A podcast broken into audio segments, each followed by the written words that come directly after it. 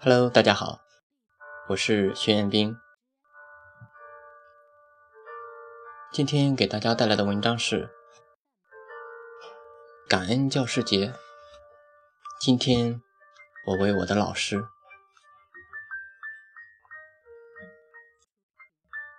如果没有您的教导，我会是另外一个模样，但一定不会比现在好。又是一年教师节。要说老师，父母才是我们生命中的第一任老师。刚会说话的时候，教我们说话认字；放学回家了，陪我们复习功课；毕业进入社会，还要教我们做人做事的道理。但我今天不说父母。父母之恩，无需多言。今天我要说的是学校里的那些老师们。首先，还是要祝你们教师节快乐，愿你们安康。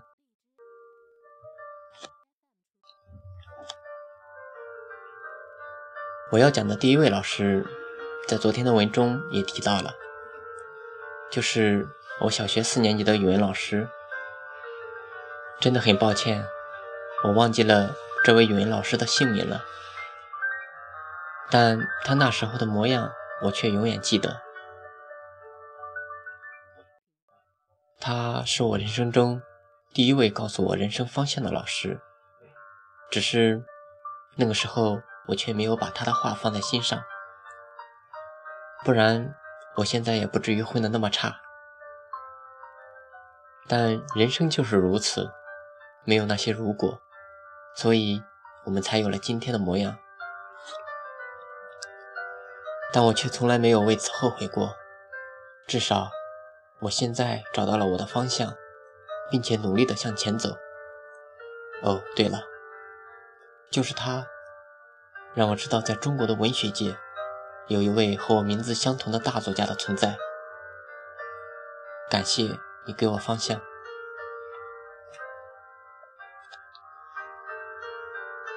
第二位是我小学五年级的语文老师宋老师。在上学的时候，我还是比较出名的，毕竟那个时候我的数学是全校第一，然而语文却比较弱。或许这也是语文老师对我特殊照顾的原因吧。说到宋老师，在小学三年级的时候，他就教过我。而且正因为他，我渐渐的从学渣进化到了学霸，而我也非常喜欢他的授课方式。一个小插曲，在四年级升五年级的时候，我知道宋老师是教五一班的，而我却被分到了五二班，于是我就跟我妈说，我要转班，转到五一班。因为我妈人缘好的缘故，再加上我的学习在全校都是拔尖的，转班也是很顺利的。但全校也只有我一个特例而已。我仍然没有忘记我申请转班时，五二班当时的数学老师那仇视的眼神。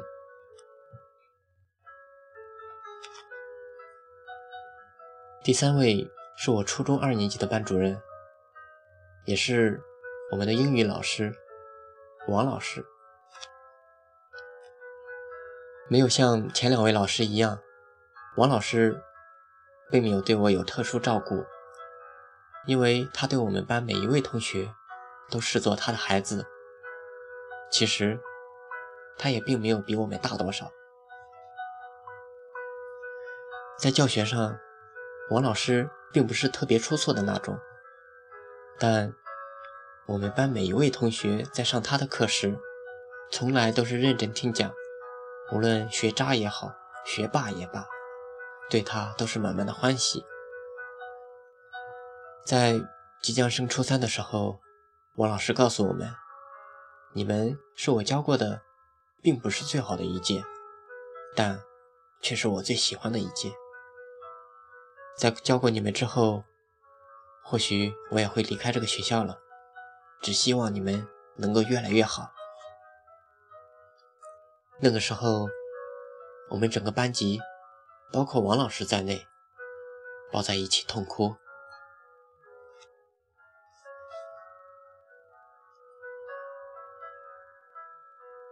第四位是我高三时的生物老师。他是我至今最有缘分的一位老师，但对我失望也是很大的一位。我记得从上高中以来，所有的考试他都监考过我，于是后来的每次考试，每当他出现，我们两个总会相视的会心一笑，仿佛冥冥中注定的一般。在上高中的高三的时候。他就做了我的生物老师，也就在那个时候，我才知道他是教生物的。哦，对了，更有缘的是，他和我一样，都是徐姓人。我仍然记得，徐老师在进我们班时对我说的第一句话：“你不要以为我监考过你几次，你也一样不会有特权。”我们又是会心的一笑。其实我知道，他对我的期望很高，但剧情往往都是如此，期望越高，失望也就越大。其实那个时候，我已经是班里的学渣，也就一开始的时候，我是在认真听课，可时间一长，我学渣的本色就渐渐暴露了，渐渐的。我开始走神，甚至玩其他的，最后干脆直接睡觉。从他的眼神中，我能够看出来他对我的失望有多大，但我却没有一点想要挽回的意思。感恩这位对我曾经期望很高的生物老师。再说最后一位老师吧。想来想去，还是说我高中时期的一位英语老师，韦老师。同样的，这也是对我失望颇大的一位。高一下半学期，因为要分文理科的缘故，便重新分了班。